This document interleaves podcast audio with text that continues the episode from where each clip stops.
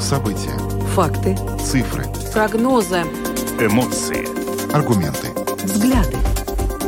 Подробности на Латвийском радио 4. Здравствуйте, в эфире Латвийского радио 4, программа «Подробности», ее ведущие Евгений Антонов и Юлиана Шкагла. Мы также приветствуем нашу аудиторию в подкасте и видеостриме. Коротко о темах, которые мы обсуждаем с вами сегодня, 16 января. Ситуация в Екапилсе нормализуется, уровень воды в Даугаве падает примерно на 2 сантиметра в час, но ледяной затор в окрестностях города растянулся на 25 километров, и ситуация остается достаточно серьезной. В начале нашей программы мы надеемся связаться с мэром города и обсудить все это более подробно. Ну а затем мы свяжемся с жительницей Екапилса Ириной для того, чтобы понять, как э, жители Екапилса пережили и до сих пор переживают эти дни. Э, у многих пострадало имущество, оно оказалось затопленным. Э, ну и также мы сегодня обращаемся к вам. Эм, во время обсуждения э, темы наводнения в Екапилсе вы можете звонить нам в эфир по телефону 672274440. И э, если вы из Екапилса, звоните, пожалуйста, поделитесь с нами, как обстоит ситуация в городе и как вы пережили э, прошедшие выходные. Также можете писать нам на WhatsApp по телефону 28040424. Печальные новости пришли в эти выходные из Украины днем 14 января во время очередного массированного обстрела со стороны России и Украины. Одна из ракет попала в девятиэтажный жилой дом в городе Днепр. Полностью обрушен один из его подъездов. По последним данным, на месте взрыва найдено тела 35 погибших. И сегодня мы связываемся с городом Днепр, с местной жительницей, которая расскажет нам, что происходит на месте и какова вообще обстановка в городе. Тем временем в пятницу вечером под э, Поневежесом взорвался магистральный газопровод, э, по которому газ транспортировался и в Латвию. Э, сейчас компания Ember Grid, которая обслуживала этот газопровод, сообщила, что после э, проведения ремонтных работ подачи э, газа в Латвию полностью возобновлены. Но э, тем временем в Литве начато досудебное расследование этого дела, и мы более подробно сегодня обсудим эту тему в нашей программе. Ну, наш... Добавлю также, что видеотрансляцию программы подробности смотрите на домашней странице Латвийского радио 4 lr4.lv, на платформе Rus.LSM.lv, а также в соцсети Facebook, на странице Латвийского радио 4 на странице платформы Rus.LSM. Слушайте записи выпусков программы подробности на крупнейших подкаст-платформах. Наши новости и программы также можно слушать теперь в бесплатном мобильном приложении «Latvijas Radio». Оно есть в App Store, а также в Google Play. Ну а далее обо всем по порядку. Подробности прямо сейчас. Программа подробности на Латвийском радио 4. Мы продолжаем следить за ситуацией в Екапилсе, где, к счастью, э, немного она нормализовалась. В частности, уровень воды в Даугаве э, падает примерно по 2 э, сантиметра в час. Кроме того, буквально недавно стало известно, что в Екапилсе часть населения может вернуться в свои дома, но люди должны быть готовы к повторной эвакуации в случае необходимости. Ну и э, также э, стоит отметить, что э, сейчас уже э, Екапельская региональная больница возобновила прием пациентов в полном объеме. Это тоже очень важный момент. Э, жители не остаются без медицинской помощи. Ну а сейчас с нами на прямой телефонной связи председатель Екапилской краевой думы Райвис Рагайнис. Господин Рагайнис, добрый вечер. Добрый вечер. Ну, можно сказать, что он сегодня впервые за последние дни добрый, потому что ситуация вроде бы чуть-чуть улучшается. Это так? Это так, да. Скажите, пожалуйста, благодаря чему э, удалось э, э, сохранить дамбу? Это был такой ключевой момент. Э, все очень переживали, э, выстоит она или нет, но она в результате выстояла. Как удалось это сделать? Ну, э, она, как говорится, борется еще и сейчас. Э, э, все люди, которые причастны к этой э, работе, они еще и работают дальше, потому что сегодня тоже продолжается укрепление этой дамбы. Э, удалось устоять, потому что э, люди э, ну, вовремя э, увидели э, какие-то неполадки в этой дамбе, сразу же реагировали, мы на эту э, неприятность и э, позвали на помощь всех наших э, ну, предпринимателей, и они сразу же бросились на, на устранение этой ну, неполадки. И, как оказалось, это был самый ключевой момент, когда мы очень быстро реагировали на это.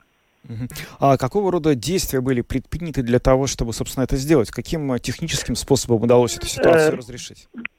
моментально была пригнана большая техника, моментально было пригнано э, машины с э, грунтом, начали сперва э, закрывать э, просто грунтом, потом начали э, ставить э, пленку, потом большие бигбаги с мешками и потом еще сыпать это все грунтом.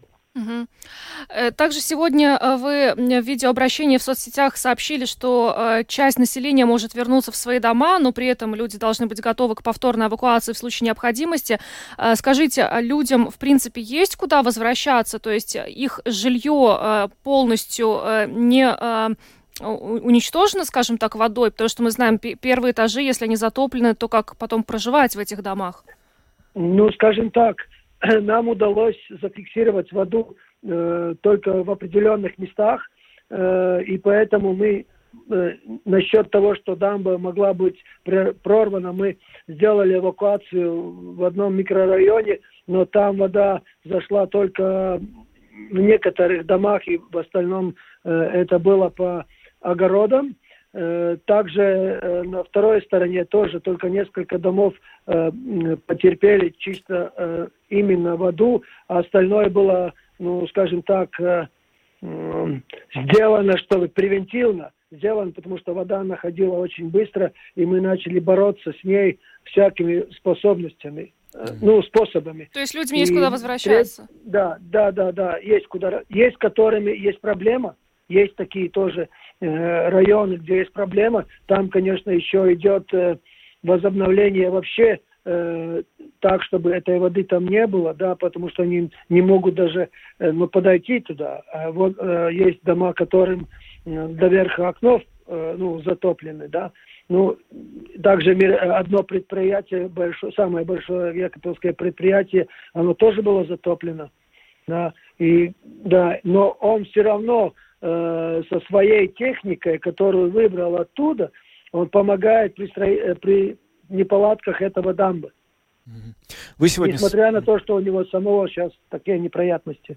А, вы сегодня в своем обращении также сказали, что погодные условия вскоре изменятся, образуется новый лед, и поэтому необходимо постараться сдвинуть ледяной затор, который образовался в реке. А насколько возможно решить эту задачу, если этот затор растянулся уже на 25 километров, и как это можно сделать? Э, на данный сегодня э, э, на помощь прилетели нам э, пограничники и предоставили свой вертолет. Мы пролетели всю территорию. Мы знали, что да, возле э, моста Зельти э, э, лед тронулся, и сейчас на данный момент, э, в принципе, лед Э, остается только в пределах самого города. Это с начала города до э, конца Прижи, там, где Сака встречается с, э, с этой, с Даугавой. Это получается ну, близко к мосту Зельки. А остальное все до Плявенец почти вышло. Ну, почти до Плявенец вышло. Да. Скажите, еще один такой момент. В соцсетях распространяются фотографии моста в Екапелсе и, э, в частности, его основания, где образовалась трещина. Что вы можете об этом сказать? Нет ли угрозы э, техническому состоянию моста? Да, нам тоже прислали эту фотографию. Мы моментально отправили туда э, силы э, инженерские. Они пришли туда, проверили, сказали, что это только э, ну, такая покраска, которая там есть, она специальная такая, как пленка, и что вообще никаких проблем для, до, ну, для этого опоры нету. Mm-hmm. Ну, короче, мост э, э, без, э, без такой повреждений. Ну, то есть он надежен. Надежно, да, надежно. Вот я хотел угу. сказать, но не мог найти слова. Да. Я еще, знаете, о чем у вас хочу спросить? Вот после того, как состоялось э, вчера заседание в кабинете министров экстренное, э, все-таки люди стали задаваться вопросом, почему не была объявлена чрезвычайная ситуация? Была ли она нужна Екапилсу на объявление чрезвычайной ситуации? И, и самое главное, э, ну, э, есть ли уверенность в том, что все пострадавшие жители будут, получат помощь, необходимую самоуправление от государства? Ну, э, тут два нюанса. во-первых, э, чтобы понять, это надо прочитать этот закон, что это означает. Э, и я могу сказать, что это означает.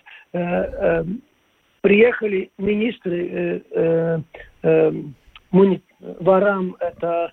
Э, Министр охраны окружающей среды, да. Да, да, и... и Министр внутренних дел. дел, да. Да, приехали, они посмотрели, как мы с этим справляемся, и оценили, что э, они никогда бы не могли с, с Риги сделать это бы лучше. Да?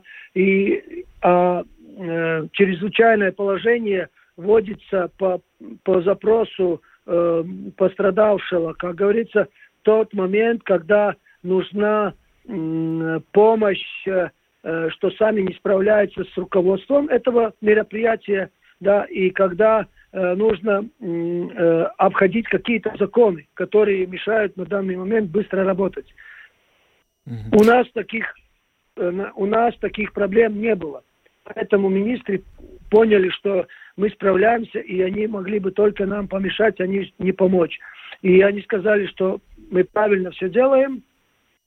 И а насчет, э, насчет э, помощи, э, помощи э, господин Каринч уже сказал, э, что помощь людям будет, но этот закон, не закон, а это чрезвычайное положение, которое, э, ну, если ее, ну... Объявить.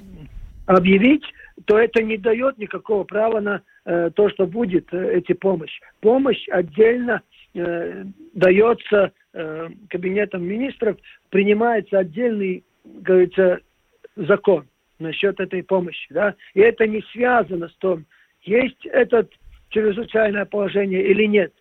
Де-факто у нас чрезвычайное положение, де юре мы остаемся э, сами хозяями своего положения.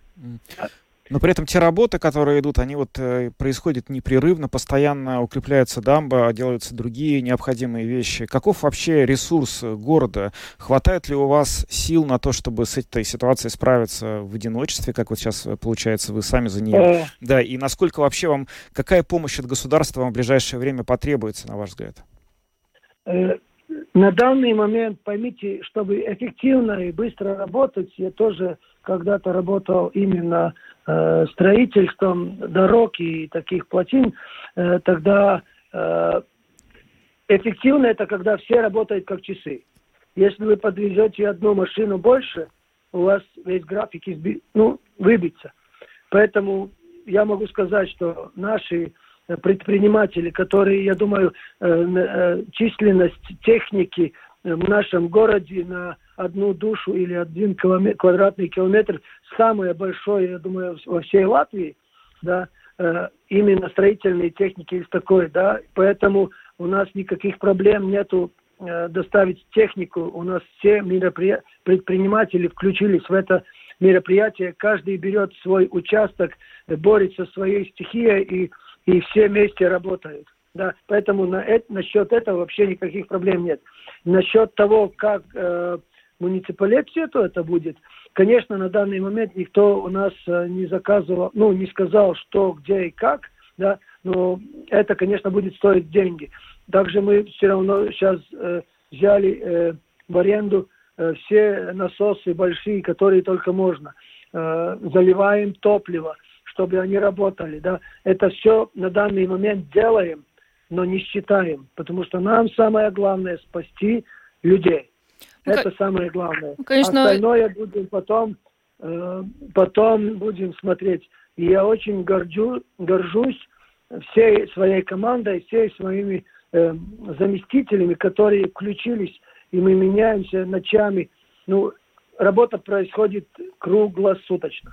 Мы нам остается только снять шляпу перед э, руководством города и перед э, сотрудниками тех служб, которые сейчас э, помогают спасать город в этой ситуации. Вы в одном интервью тоже недавно сказали, что за все эти дни вы спали около 7 часов только. Так это все и продолжается у вас, да? Не только у вас, наверное. Ну, нет, нет, на эту ночь, как говорится, я уже спал 5 часов ночью, и это уже был рекорд. Но я думаю, на эту ночь еще лучше будет, потому что есть чуть-чуть такое ослабление, потому что вода падает. Она только что мне сообщили, э, при, ну, при, э, превратилась, э, прекратилась за э, 8 метров, ниже 8 метров уже есть. Это, да. Э, это радует. Спасибо вам еще раз большое. Спасибо, что находите да. время выйти с нами на связь. Это очень важно для нас. Э, спасибо, Райвис Раганис, председатель Екапелской краевой думы, был с нами. Успехов вам и всего доброго. До свидания. Спасибо за Спасибо. Спасибо. Кстати, и на портале Лезеду.лв нужно напомнить, что ведется сбор средств для э, жителей Екопилса, которые пострадали от наводнений. И вот к этой минуте собрано более 51 тысячи евро. Так что у всех неравнодушных есть такая возможность помочь жителям Екопилса. Хотя вот хорошая новость прозвучала от Рависа Рагайниса. Людям есть куда возвращаться. Э, они могут вернуться в свои дома, но при этом все равно нужно не терять бдительность, э, поскольку ну, погодные условия от нас не зависит. Мы по-прежнему ждем от вас, уважаемые радиослушатели и наши зрители в подкасте, видеостриме э, каких-то звонков. Если вы из Екопилса и можете нам что-то рассказать о том, что происходит у вас, или вы э, пережили какую-то ситуацию, связанную с затоплением, или видели, что это происходит. А сейчас с нами на прямой видеосвязи жительница Екопилса Ирина Войтенко. Ирина, здравствуйте. Здравствуйте, добрый вечер. Расскажите, пожалуйста, какая сейчас обстановка в городе? Ну вот э, час назад я была на дамбе. Действительно, уровень воды начал падать. Уже отметка 8 видно, прям ее видно уже. Э, вот эта вот снежная ледяная каша, она все так же без движения, все так же она стоит вот такой вот мертвой массой, что очень напрягает, потому что движения воды нет. Работает эскаватор с длинным ковшом, видно, что он делает эти протоки для того, чтобы было хоть какой-то отток воды. Также вдалеке видно, как работают э, люди, которые укрепляют дамбу, кладут вот эту гидроизоляцию, мешки с песком. То есть работы ведутся уже который день. Я постоянно их вижу, там постоянно идет, и уже на выходе с города там уже делают. То есть э, как бы главную вот эту часть уже укрепили. Вот. Ну, пострадал, конечно, больше та сторона Круспилская, больше затоплений. Есть дома, у которых вода прям, прям уже выше уровня нижнего подоконника, окон.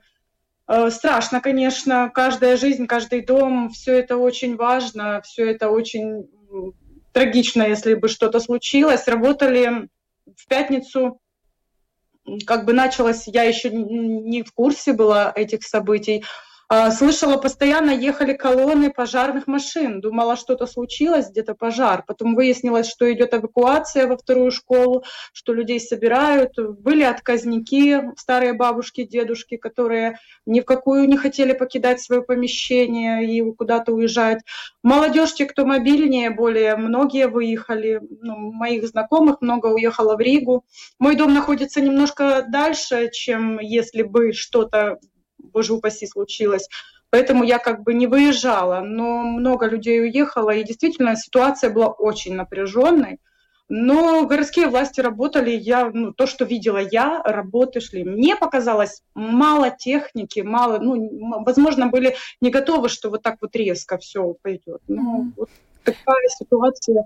Ирина, скажите, Увы, Скажите, да. пожалуйста, как вообще вся эта ситуация повлияла на повседневную жизнь э, в городе? То есть э, мы знаем, что это больница какое-то время э, работала в чрезвычайном режиме, некоторые магазины не работали. Расскажите, пожалуйста, вот как, как все это происходило, то есть у жителей Егоплеса? Да, обычная жизнь граждан поменялась, некоторые отсиживались дома, некоторые специально шли на дамбу, чтобы пофотографировать, посмотреть, то есть это риск. Люди шли с детками маленькими, посмотреть, что же происходит. И при этом власти просили настоятельно, пожалуйста, для красивых фото не ходите на дамбу. И это очень опасно. Ну, тем не менее, уровень страха у всех разный. Магазины у нас как раз расположены, вот эти большие торговые центры, ближе всего к дамбе. Вот как-то у них там так все три а, основные. И они работали э, очень ограниченном, ограничили график работы, потому что тоже подготавливались к тому, что может случиться запаслись мешками с э, песком, везде возле входа лежат э, эти мешки, как подготовка. Ну, сегодня вот я час назад была, работали все торговые центры вот эти, но есть у нас магазин Максима, и там рядом парк, парк полностью в воде. То есть некоторые люди Э, считают, что уровень воды упал за счет того, что она сквозь дамбу внизу как такими ручьями просочилась и зашла в город, пускай невысоким уровнем, но часть та, что близко к дамбе, увы, там у людей, э, и вот парк, у нас там кинопарк тоже поднялась так по по уровню, и подвалы. Была угроза, что, э, ну, говорили нам, что, возможно, эм, отключат отопление, потому что насосы стоят. Ну, я, я некомпетентна, это как слышала. Насосные станции стоят в подвалах, и если затопит, то будет то. То, то есть просили, как сарафанное радио, набрать воды, запастись. Э, ну, как бы вот люди сплотились, как-то друг другу передавали, звонили друг другу. Кто живет дальше от э, дамбы, те звонили, переезжайте к нам, побудьте у нас. То есть вот этот момент меня очень порадовал. Люди, э, поддержка большая. А электричество, мобильная связь, с электричеством, мобильной связи вот, тоже? Ничего не пропадало. По крайней мере, вот здесь, в Екатлсе, где вот центр, у нас не пропадала связь, не пропадал ни интернет, ни свет, ни тепло, ни вода. Все было стабильно. Нет ли каких-то роста каких-то панических настроений, когда люди говорят, что ну, предпринимают какие-то странные, может быть, нерациональные действия, или говорят, что, окей, эта ситуация настолько угрожающая, что я продам свой дом и перееду в другой город, что-то такое происходит? Нет, такого я не слышала, но были просто панические, на мой взгляд. Ну, опять же, уровень страха у каждого разный, и уровень, где жить. Если бы я жила возле дамбы, возможно, и я бы эвакуировалась уже, я просто дальше живу. А те, кто возле, те уехали в Ригу, многие к родственникам уехали. Ну, а так, чтобы продать, нет, потому что э, это наводнение за 40 лет, э, ну, не было наводнений. Вот последнее было в 81 1981 но это был весенний паводок, это была просто вода. А вот сейчас вот эта вот каша пугает, вот этот вот лед, который вот просто масса невероятная. Ну, это действительно страшно, когда смотришь на эту ширину, больше 300 метров ширина, и это все каша, которая вот просто стоит вот вообще не двигается. Тем более, что тут такое течение было довольно-таки быстрое в этом месте. Угу. Ну а какие дальше, как дальше будет развиваться ситуация? Ну вот известно ли, потому что школы три дня не работают, какие-то даны, может быть, инструкции от руководства города наверняка для жителей, как вот в ближайшие дни вам действовать, как себя вести? Руководство да, руководство города настойчиво э, говорит эвакуироваться тем, кто ближе всего. Есть карты, на которых э, обозначено, где э, наиболее подвержены, если вдруг что-то случится, участки затопления. Не все готовы ехать, но, я же говорю, многие уехали. Школа, да, сразу, буквально в пятницу сразу прошло, пришло сообщение, чтобы детей, э, все учебные заведения э, по домам отправились дети. Вторая школа работала, вторая школа принимала беженцев в спортзал. И вот нам пришло, да, что будет, будут каникулы дополнительные три дня, пока на далее нету. Ну, эм, предполагается, что все-таки вода должна уходить. Но, опять же, никто не может знать, что будет дальше, потому что если она, она замерзнет, то ситуация усугубится при следующем потеплении. Mm-hmm. То есть как помочь тут, чтобы и плотина э, пропускала вот эту вот кашу? Возможно, нужно какие-то дополнительные технические возможности. А люди предупреждены. Все, на мой взгляд, власти сделали все, что в их силах, потому что э, работа велась. Я видела откровенно, как все суетятся. Ну что ж, большое вам спасибо за то, что рассказали о ситуации в Екапилсе, подключились к нашему эфиру. Ирина Вайтенко, жительница Екапилса, была с нами на видеосвязи. Еще раз благодарим вас, берегите себя. Будем надеяться, что ситуация в Екапилсе продолжит улучшаться. Спасибо, да, до свидания. Да, спасибо, до свидания. До свидания. Ну и, кстати, вот э, сообщается, что э, в Екопилсе началась откачка воды из затопленных мест. Это тоже такой хороший сигнал уже в этой ситуации. Хотя э, вообще э, синоптики э, прогнозируют, что во второй половине этой недели э, наводнение может начаться в Плявенец. Там тоже ледовая пробка. И, э, правда, вот сегодня представители э, Плявенец э, сказали, что пока ситуация там э, безопасна и э, наводнение им э, не грозит. Ну, в общем-то, будем надеяться, что э, так как в Екопилсе уже не будет. И самое страшное позади, потому что, конечно, ну, э, трудно даже представить, как ощущали себя жители Екопилса в этой ситуации, когда ты не знаешь, ну вот тебе нужно эвакуироваться, покинуть свой дом, и что будет с ним, затопит его, не затопит, и куда потом возвращаться, это, конечно, все очень страшно. Ну да, ситуацию, конечно, представить и примерить на себя очень тяжело. А, приятно, что, похоже, действительно власти знают, что делать, и слышать от мэра слова, что, в общем, нам не нужно помогать, мы сами здесь все контролируем, всегда приятно вдвойне, поэтому, в общем, здорово, что все так, и будем надеяться, что на этой неделе, уже до конца недели мы увидим какое-то э, резкое улучшение этой ситуации. Если действительно вода начала снижаться, то теперь, как бы, конечно, хотелось бы, чтобы все нормализовалось, и те, кто покинул свои дома, имел возможность в эти дома вернуться как можно скорее. Кстати, сегодня утром в программе «Домская площадь» э, был комментарий э, руководителя отдела прогнозов Латвийского метеоцентра Лаура Крумини. Она сказала, что э, зимний паводок, который застал эм, врасплох э, целую страну и стал причиной э, вот этой вот катастрофы в Екапилсе, это, конечно же, необычное явление для Латвии, это аномалия, это нетипичная абсолютно для января погода. Такое может происходить весной, но не в январе. У нас в январе обычно морозы в это время. Но, в общем-то, также она сказала, что пока э, синоптикам, метеорологам сложно прогнозировать, когда ситуация улучшится. В конце недели ожидается мороз, поэтому э, жителям стоит э, оставаться на чеку, поскольку мороз, по словам Крумени, приведет к образованию нового льда на реке, что может ухудшить ситуацию Поэтому, ну, все-таки мы будем надеяться на, на Вообще, на вот если так абстрагироваться с точки зрения погоды, ситуация выглядит как-то очень запутанно, потому что если подморозит, то становится хуже, потому что образуется лед, а если потеплеет, то все растает и образуется больше воды. И непонятно, что как... Чего ждать-то? Какой позитивный э, вариант э, развития событий от погоды? Вот это я не очень понимаю. Ну, наверное, какой-то есть, и мы его в ближайшие дни увидим. Будем надеяться. А пока поговорим о ситуации в Украине. Дело в том, что а, российские военные нанесли ракетный удар по городу Днепр, и число жертв этого ракетного удара уже выросло до 40. А, среди погибших трое детей.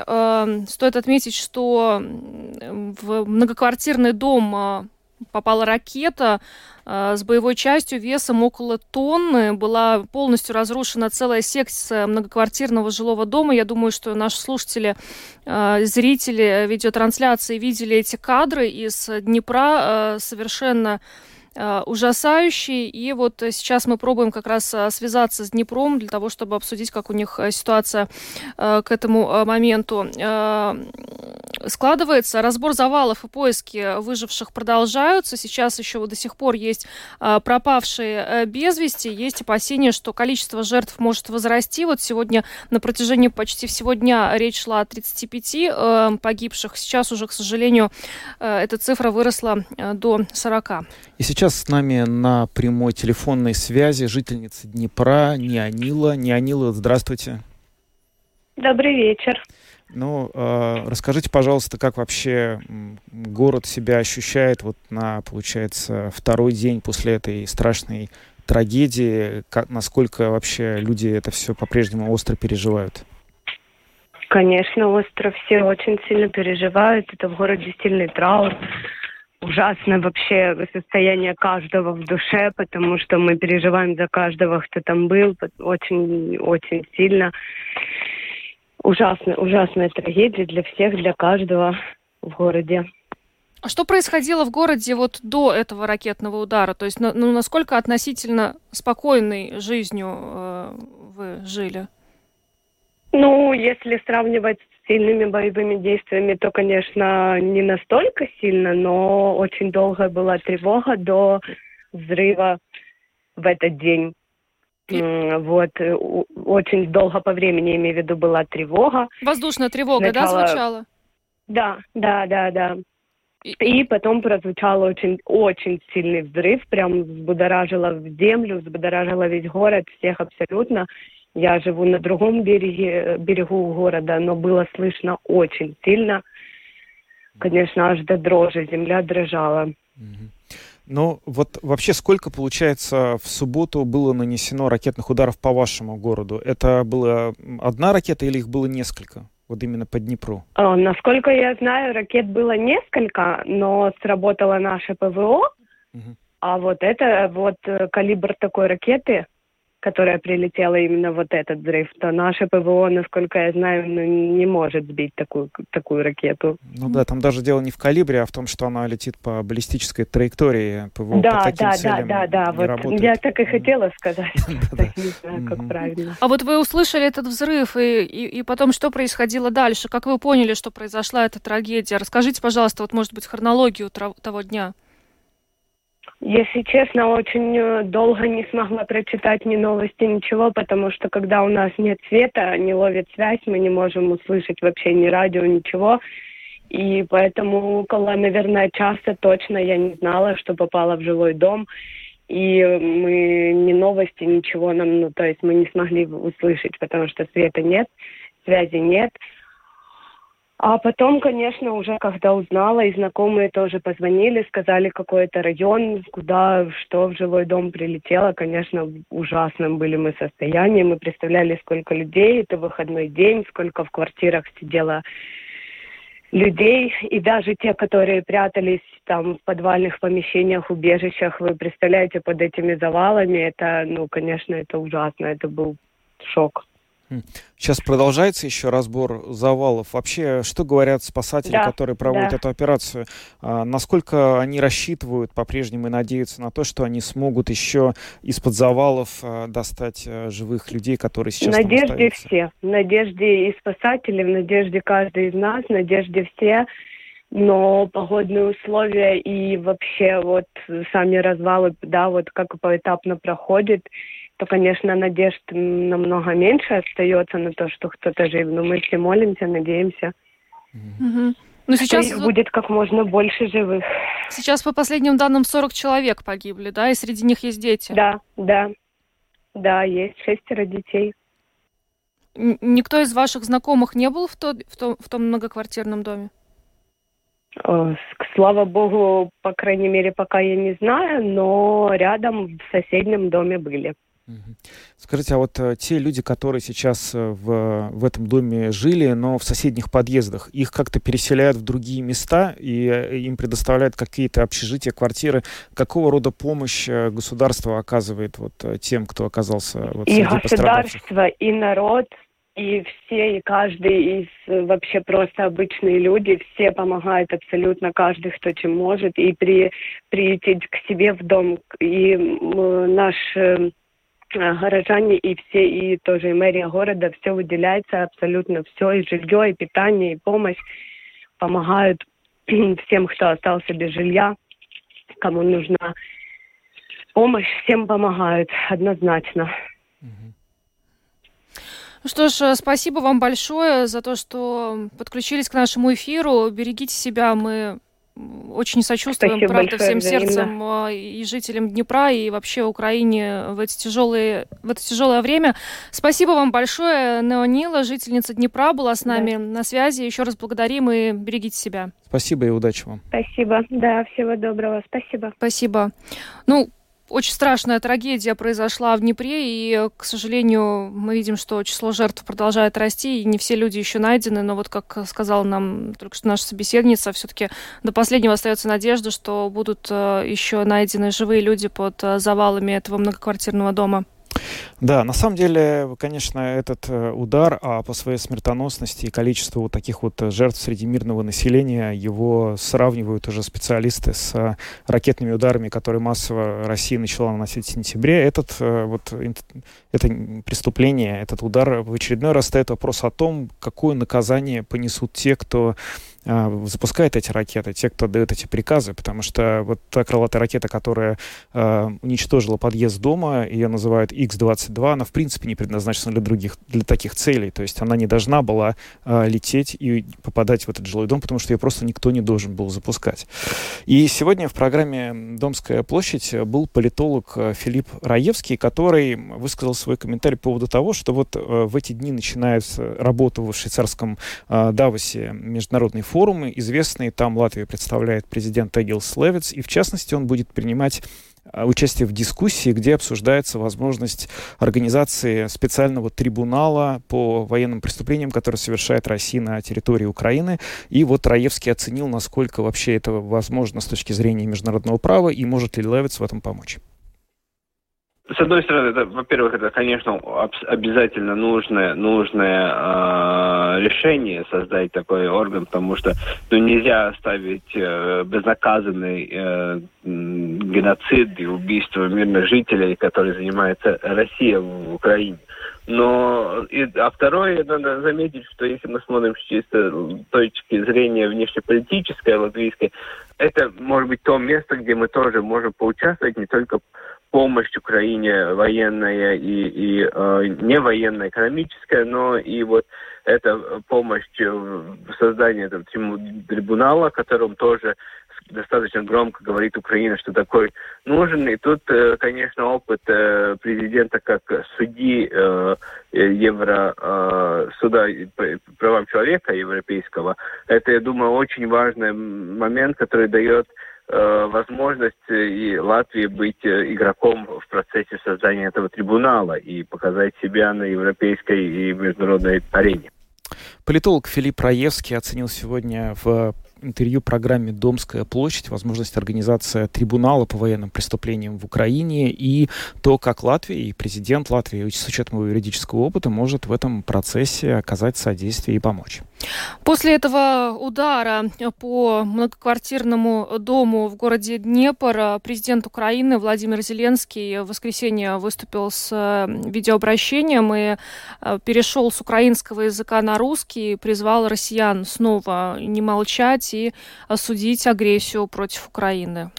Да, этот призыв, в общем, э, остался, по всей видимости, особенно не замеченным и не отвеченным, но надо сказать, что, конечно, э, эмоции Зеленского, который в такие острые, тяжелые моменты пытается достучаться до сердец россиян напрямую с помощью русского языка, которым он владеет как родным. В общем, э, вполне понятные очевидные. Ну, может быть, в какой-то момент эти попытки действительно окажут какое-то действие, эффект возымеют. Посмотрим, но пока этого не произошло. Ну и у нас следующая тема тоже связанная с ЧП. К сожалению, так сегодня сложилась повестка, что мы говорим о вынужден говорить только о чрезвычайных происшествиях, э, не только в Латвии, но и в других странах. Э, в пятницу в районе э, Поневежеса, под Поневежемсом взорвался магистральный газопровод, обслуживаемый компанией Ember Grid. По этому газопроводу газ транспортируется и в Латвию. Буквально незадолго до нашего эфира компания Ember Grid сообщила, что в результате проведенных ремонтных работ полностью восстановлена подача газа а, в Латвию. Ну и также известно, что а, в Литве по этому делу начато досудебное расследование. И сейчас с нами на прямой телефонной связи журналист литовского радио ЛРТ Александр Двоеглазов. Александр, здравствуйте. Добрый день. Расскажите, пожалуйста, что же там у вас и у нас случилось в пятницу на газопроводе, который, газопроводе, который нам поставляет э, газ со территории Литвы? Да, э, в пятницу на, на газопроводе, в общем-то, случился взрыв, да, получается, так что э, ближе к вечеру, я так понимаю, это все происходило возле дороги, которая, в общем-то, непосредственно идет из Поневежица нашего в вашу Бауску. Вот, вдоль дороги э, идет э, трубопровод, по которому, собственно, и поставлялся газ э, в Латвию. Он также поставлялся и на север Литвы. То есть, э, как бы, была опасность, что и жители Литвы тоже пострадают, но а, в итоге, значит, э, произошло так, что для Литвы пустили газ по э, вспомогательному газопроводу, который рядом про, про, пролегает. Вот, а с Латвией получилось так, как получилось. Поэтому Эм, э, ну что, э, локализовали сразу, э, значит, э, были эвакуированы 80 человек из прилегающих э, деревень. Ну, потом сразу же, по-моему, в этот же день всех вернули обратно. Э, понятно даже по картинке, что там э, э, такой очаг небольшой. Он даже до дороги как бы не доходит. Ну вот, э, не знаю, там э, метров пять, наверное, в диаметре. Ну и да, действительно, э, начали досудебное расследование. Э, При этом э, говорит, э, значит, э, генеральный директор Амбергрид, то есть газотранспортной системы, оператора газотранспортной системы, ее генеральный директор э, Няманас Бикнес. Он говорит, что, ну, то есть не рассматриваются никакие э, варианты умышленного, умышленного какого-то деяния, да? То есть это Вот. несчастный случай? Э, ну, несчастный случай. Тут надо сказать, наверное, про сам газопровод, потому что ему, в принципе, уже 50 лет. А, Проверки проводятся, они проводились вот в 2011 году, в 2016 году, и в этом году, собственно, должны были проводиться проверки. Но вот как не успели, э, видимо, так надо это все расценивать. Э, Да, да, видимо так. Э, Тут вариант, главное, рассматривает поли- полиция, главный вариант у них, э, э, что было задето, э, э, значит, э, сварной шов, который идет э, по этой трубе, наверное, был задет тяжелой техникой. Потому что недавно тоже на этом же участке, недалеко от этого места, проводили э, работы по замене изоляционного слоя. Возможно, просто вот с трактором как-то это все задели. Слушайте, ну это вот ставит э, на самом деле вопрос, э, может быть, он э, не очень такой профессиональный, но тем не менее, а насколько хорошо эти э, трубопровод, он защищен от такого возможного внешнего воздействия, потому что, ну, как-то э, трактором не так уж просто нарушить что-то, что хорошо огорожено и находится в безопасной, ну, достаточно далеко от э, внешнего Ты воздействия. можешь задеть так, чтобы это привело еще к взрыву. Да, это как-то что-то много, нет? Э, Ну, на самом деле, да, возникают тоже сомнения, э, потому что, э, во-первых, непонятно, на какой глубине это все проходит, для начала, так Да. скажем. Но по фотографии, опять же, я, я видел только фотографию. Вот заметно, что как будто не так, не так глубоко. Надо тут уточнять у них уже. Ну и говорю, это одна из версий. Не- Непонятно, возможно, может быть, просто все это устарело. Говорю, 50 лет. Я тут тоже не, не специалист в этом деле, но надо поинтересоваться у газовщиков, э, достаточно ли это возраст для того, чтобы менять трубы уже.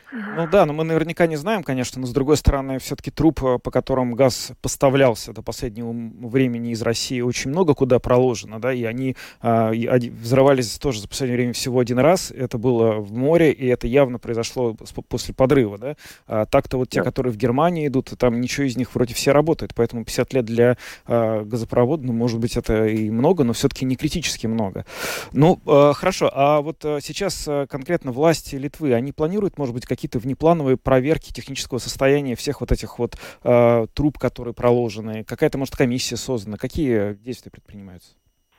Ну, вы знаете, комиссии никакой не создано, и, в принципе, как-то вот э, пока это все не комментируется никак. Ну, то есть э, э, рассматривается это как несчастный случай и ведется расследование. Я вот, честно говоря, даже не представляю, сколько оно будет вестись. Мгм. А Сейчас они, вот, э, да. А неизвестно, э, вот жители э, ближайшего поселка, которые сначала были эвакуированы, а потом им разрешили вернуться назад, они, ну, как бы, э, вы не знаете, чувствуют ли они себя в безопасности в этой ситуации, потому что, ну, один такой взрыв уже прогремел, и, и- и дальше все, все, все ли в итоге согласились вернуться обратно в свои дома? Что-то об этом известно? Ну, к сожалению, нет, такой информации нет. Но говорю, возвращение их как бы случилось непосредственно после после того, как обнаружилось, э, ну, что в итоге произошло. То Мгм. есть э, понятно, что как бы там не драматизирует уже ситуацию. Но если бы было опасно, их бы туда никто не вернул, да. Нет, нет, Мгм. конечно, нет. Ну Что ж, спасибо вам большое за то, что рассказали об этой э, чрезвычайной ситуации с газопроводом. Александр Двоеглазов, журналист литовского радио ЛРТ, был с нами на связи. Еще раз благодарим вас и хорошего вечера. Всего доброго. Спасибо. до свидания. До свидания. До свидания. Да, ну вот такие новости у нас сегодня. Новости не веселые, с одной стороны, с другой везде можно найти почти везде можно найти какой-то позитив. Э, и у нас э, трубопровод вроде как-то там ничего страшного не произошло. Газ в Латвию пошел. Газ пошел, и это... Шутка, вода в Екапилсе уходит, да. но вот в Украине по-прежнему... тяжело. Там нет хороших там новостей, к сожалению. Да, тяжело даже. Там хорошие новости, мы еще только будем, видимо, ждать в ближайшие дни, недели и месяцы. Ну что ж, на этом программу подробности мы завершаем. С вами были Евгений Антонов, Юлиана, Шака... Юлиана Шкагла, звукооператора Уна Гулба, видеооператор Роман Жуков. Хорошего вечера и до завтра.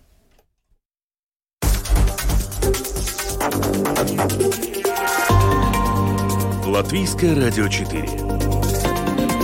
Подробности по будням.